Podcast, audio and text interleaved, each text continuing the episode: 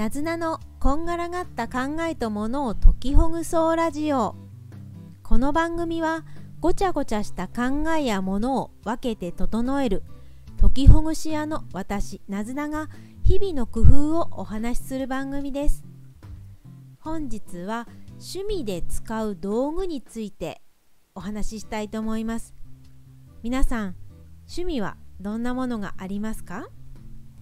過去に始めた趣味でその道具がそのまま家にあって使ってないのがあるなってことありませんか？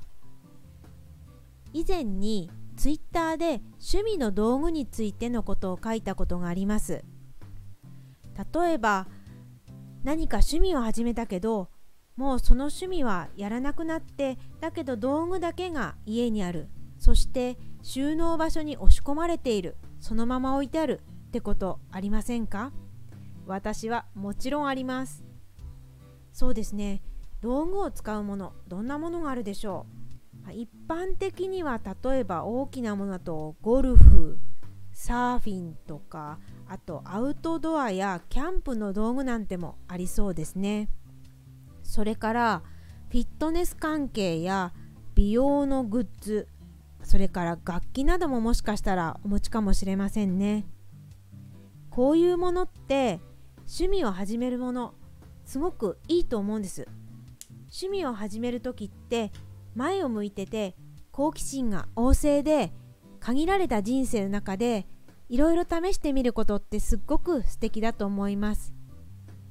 ですけれどちょっとやってみたけど合わなかったなっ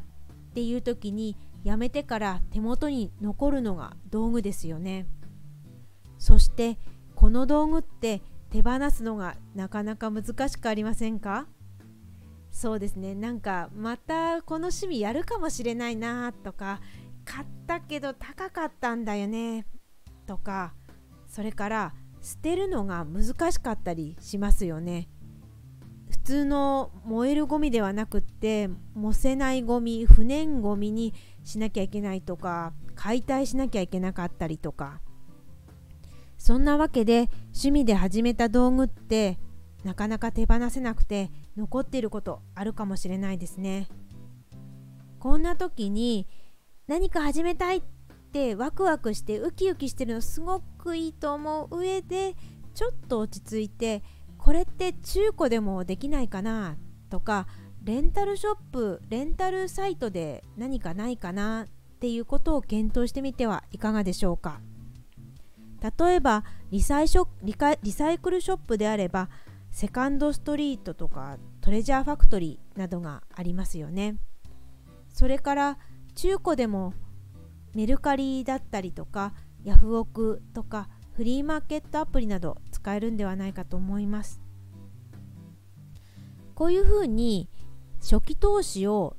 たくさんお金かけなくてもちょっと安いものからやってみようっていうとお金も減りにくくなりますしそう節約できるようになるしそれから、まあ、使わなくなった時の手放すのも少しハードルが減るんじゃないかなっていうふうに思います。何か始める時にちょっと中古でもいいかなレンタルでもどうかなっていうことを検討してみていかがでしょうか。ちなみに私がまだ手元にあってどうしようかな困ったなって思ってるものは習字の道具と,、えーと、絵の具それからバドミントンのラケットがありますね。私もなかなか手放すのが苦手なようです。では今日もありがとうございます。よろしければフォローいいねボタンお願いします。またお越しくださいね。なずなでした。